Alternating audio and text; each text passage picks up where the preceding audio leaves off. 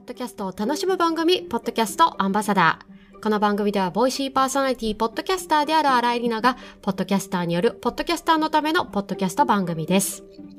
さて、先週からお届けしております、音声とキャリアをテーマにした特別企画、音声業界で働く人。引き続き、国内の音声事業を進める会社の中の人とのインタビューをお届けしております。今回は月曜日にリリースしたインタビューの後半です。ゲストも引き続き、ポッドキャスト専門の制作会社ピトパよりディレクターのコンさんをお迎えしております。前回のエピソードでは、音声業界に入ったきっかけや面接でアピールした内容などお伺いをしておりました。後半の今回は、コンさんが考えられる音声業界で働くときに必要な要素、今後産業として音声が盛り上がるために必要なものなど、未来に向けたお話をお伺いいたしました。それでは早速本編をお楽しみください。これまで、まあ、コンさんのピトパまで流れ着いた流れというのをね、お伺いしてたんですけど、あの、後半はそのコンさんが、まあ、今実際業界でね、働いていらっしゃるので、そのコンさんが考える、はい、これから音声業界で働いてみたい人、まあ、興味がある人に向けて、まあ、ここで働くために必要な要素って、ズバリ何なのかなっていうのをお伺いしていきたいんですけども、はい。これ、コンさん、どう考えられますか？これは、事前に質問もらって考えたんですけど、うん、やっぱねラジオ局時代からも思ってたしさっきの質問でもあったけど自分のなんか専門外の番組どう作ってるんですか、うん、みたいな話もあったじゃないですか。はいはい、うん、最初にね。はい、そう。だからね何事にもね興味持つ人じゃないと結構心死ぬと思うんですよね。うん自分が作りたい番組だけ作れるわけがないんですよ。うんうんうん、別に僕ホラー好きじゃないんですよ。どっちかというと見れないんです。あホラー好きじゃないのにあの怪談話のポッドキャスト作ってらっしゃいますよね。はいでもなんかホラーは得意じゃないけどどうやったら人ビビらせられるのかなとかどうやったら怖いと思うかなどうやったらつい聞きたいと思うかなっていうのは考えてたんで、あとはエンジニアじゃないけどエンジニアのインタビュー番組を作ったしなんかラジオ時代だと企業のインタビューも僕行ったしグルメロケの中継手伝ったりとかいろいろやったんでなんかね自分の専門外知らない番組を作ることが大半なんでじゃあ作るってなった時にどんくらい自分が面白いそれを面白いと思って作れるかどうかだと思うんですよね。だからそこにいやこれ俺知らないわってするような人はそもそも向いてない気がしますね。じゃあ一つ目としたら、まあ何にでも、まあ興味が持っててやれる人。はい。うん。はい、えっ、ー、と、例えば技術的な部分でパッと思いつくのが、うん、こういう業界で働くんだったら、編集とかできなきゃいけないだろうし。いや、僕最初できなかったです。あ、本当ですか？一番最初、制作会社22の時に入った社長に言われたのが、うん、マジでお前文才ないなって言われたんで。文才あ原稿書くのがってことですか？そう。なんか入社試験でとりあえず作文書いてきてって言われて作文書いてきて見して、うん、いや文才ないねって言って落ちたって思ったんですけど まあ若いからいいやって言われて。へえいやだってそれだったって無理ですよ。やってないもん。編集も台本も どうやって学生時代やるねんって。まあ今はね YouTube は個人でやるとかで編集覚えてるみたいなのあるかもしれないですけど、じゃあなんつったらいいんだろうな。どの仕事もそうじゃないですか。いきなりじゃあ入社初日にじゃあいきなりどうぞ作ってくださいって言われてできるわけがないから研修期間3ヶ月あるんだと思うんですよ、だからポッドキャストっていうか制作の仕事もそうっすよね。一番最初からまあ即戦力やるんだったらうんある程度できてた方がいいとは思うけど、うん、結局それも面白がってやらないと覚えないから最初はできなくていいと思いますけどね。うん。じゃあ技術的な部分は後からついてきてもいいと？あそうだから技術的な部分を楽しいと思えなかったら多分やめますよその人は。なんだこれ編集ってつまんねえなって、ね、そう地味だな生放送の企画とか考えたいのになんかいつまでたっても収録とカンパケばっかさせられるなって思うような人だったら向いてないなって思うんで。だから自分のなんかどの仕事もそうだと思うんですよね結局。なんかこれ俺向いてないんじゃないかなって思った瞬間もうそれはもうやる気スイッチはオフになってるんで。やる気スイッチがオフにね。はい。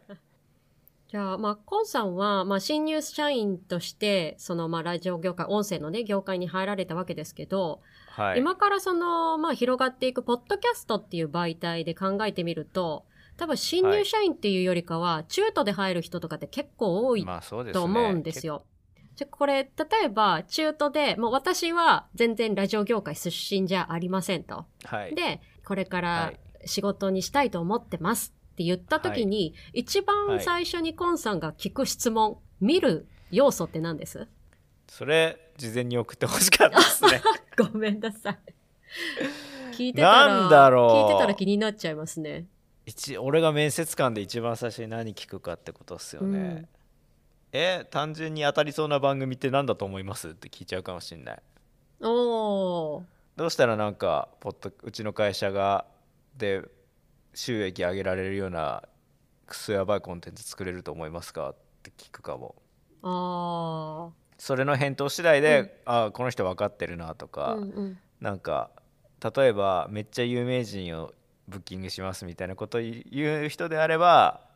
帰っていただきますね僕は。それは有名人に積めば聞かれるけど、うん。その金どっから出すねんっていう話とか。うんうんうんですね、うん。うんそのコンさんが考えるその他に必要な要素とかって他にあったりしますか、自分が知らないねジャンルのものでも興味があって楽しんでできる人はい。っていうのがまあ最初ね、言っていただいたと思うんですけど、はい。他にも何かあったりされますか？まあ、あとは常に考えてる人常に考えれる力ブラッシュアップできるような人じゃないと厳しいかなっていうふうに思いますね、どこでしたっけ？なんかカナダの携帯会社ドコモみたいな会社があるんですよカナダの、はい。そこは14年連続黒字だったんですけど別になんか変える必要もなくていいやって思ってあぐらかいてたらある年赤字になってやばくなったみたいな会社があるんですよ、結局それって殿様商売であぐらかいてたら新しいアハモとか安いじゃないですか。うん。ああいうのに取られちゃって自分たちのあのブランドの価値っていうのを失ったみたいなのってあるんで。同じようにポッドキャストものもそうだし。なんかああめっちゃ伸びてるからこのこのテイストでずっと続ければいいやってのはそのうち死ぬ気がするんですよね、まあなんか結局ジョー・ローガンだって今の形になるまでいろいろと実験をしたわけなので、うんうんうんはい。まあ、ジョー・ローガンクラスになればもう変える必要もないなとは思うんですけど あのあの人ね。はい。そう。なんか変えなかったからちょっと炎上しちゃったみたいな部分はあるかもしれないですけど。うん。だからまあそういうのはなんか身を挺してね思い知る部分はあるかもしれないけどうん。とはいえなんかこう人気にの番組になるまではもうすごい考え続けなくちゃいけないしうん。人気になった後もなんか現状維持だとどんどん数字は落ちてくんでどうやったらまた新しくもう一回人を連れてこれるかなみたいなことを考えないとやばい気はしますね。うんだからそういうふうに常にこの番組をどうしたら面白くなるんだろうかっていうのを考えられる人だとうん音声業界だけじゃなくて、まあ、どの業界行っても通用するような人なんじゃないっていう気は僕はします。うん。なんかクリエイティブな仕事ってあなたが思っているよりはキラキラしてないですよっていう。リアルな意見ですかね働いてた人で。うん。まあ年にキラキラする日は5日くらいしかないです。360日は地味な仕事なんで。うん。はい、っていうふうに思わないと、まあ、あと何がゴールかですよねうん。僕ももともと制作会社で働いてた時のゴールは僕地元岩手なんで、うんうん。なんとかして FM 岩手の社員枠で U ターンしようって思ってたんですけどね。おー。もう今じゃそんなのどうでもいいですよ。ポッドキャストの方がいいから。もう変わっていくもんですからね。目変わってきますね、うん。そう目標変わは絶対に変わると思いますね、ううんん僕の今の目標は5年後はもうプロデューサーだけやってたいんであのうん。編集画面開きたくないっていうのが5年後の目あ標です、そうなんですか。はい、はい。じゃあそのためには今うん。何したらいいのかっていうのを逆算してってうんいう風にして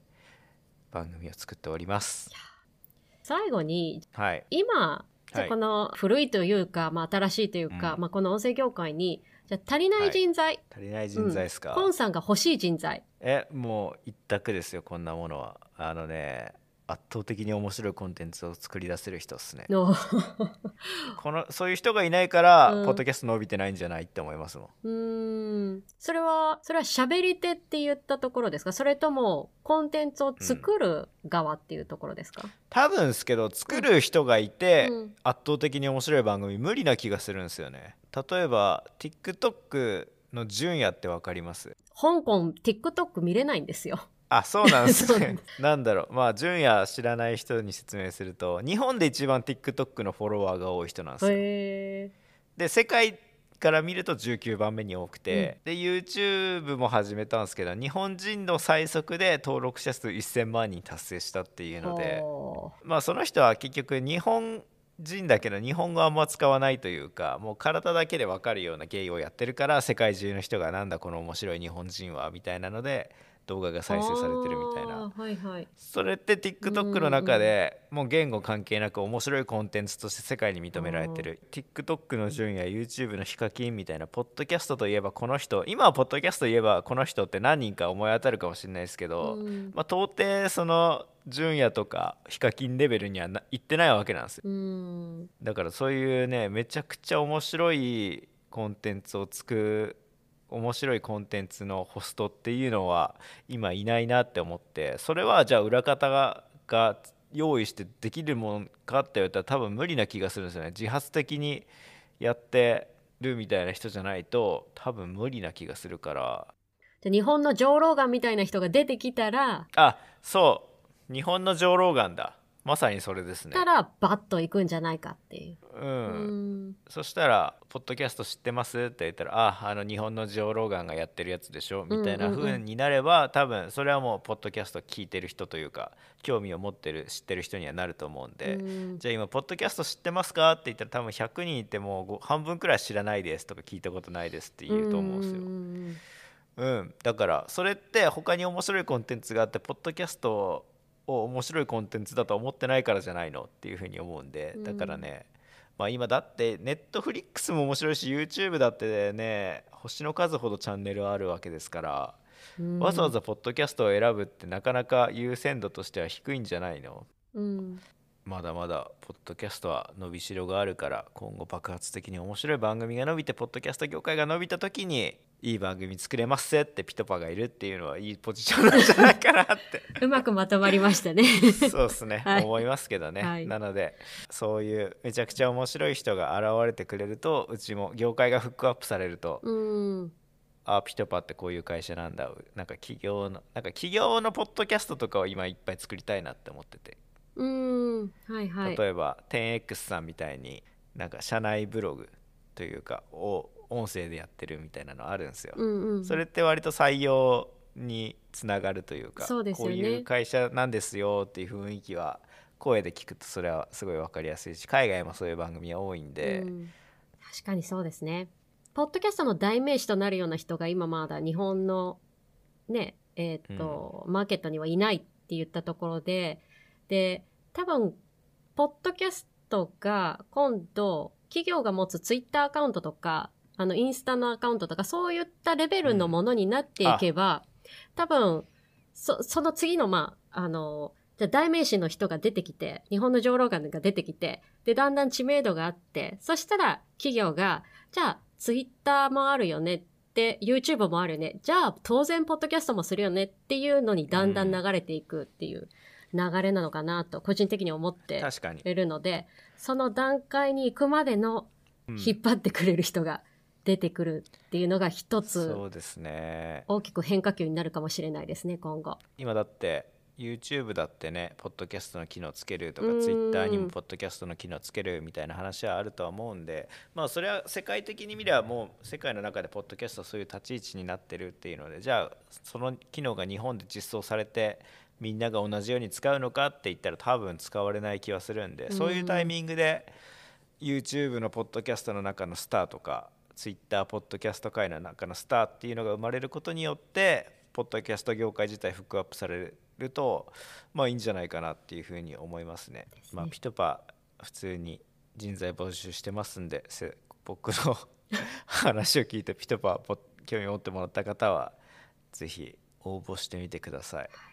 あの今回番組の概要欄の方にもあのピトパさんのリンク貼っておきますので、もしご興味ある方は、は、はいいあの見てみていただければなと思います。待ってます。はい応募待ってます。コンさん、あの本当にいろいろとありがとうございました。あのなかなかね普段見れない業界目線の、まあ、お話をね、お伺いできて、あの、すごいね、新鮮だったなというふうに思います。ありがとうございます。はい。ということで、まあ、今回はですね、ポッドキャストアンバサダーの音声業界で働く人と言った、えースペシャル版に、ポッドキャスト制作専門会社のピトパからディレクターのコンさんに、えーお話をお伺いいたしました。本日はどうもありがとうございました。ありがとうございました。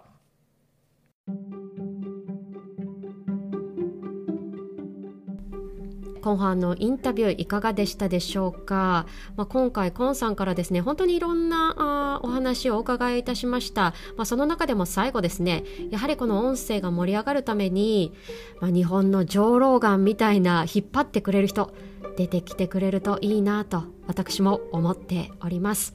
で、えーこのコンさんですね実はご自身で配信されているポッドキャスター向けの番組がございます、えーご存知の方も多いかもしれませんがタイトルは「ポッドキャストができるまで」まあ、常日頃からですね、まあ、音声配信に関する Tips だったり機材のレビューなどいろんなですね配信者が知っておきたい役立つ情報を配信していらっしゃいます。今回の番組概要欄にも記載しておりますのでぜひチェックしてみてください。そして来週もこの特別企画音声業界で働く人続きます。新たなゲストをお迎えして来週月曜日リリースいたしますのでぜひお楽しみに。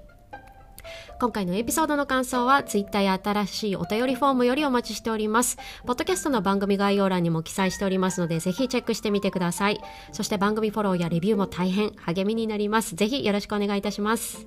最後までお付き合いいただきありがとうございました。ポッドキャストアンバサダーの新井里奈がお送りしました。それでは次回のエピソードで。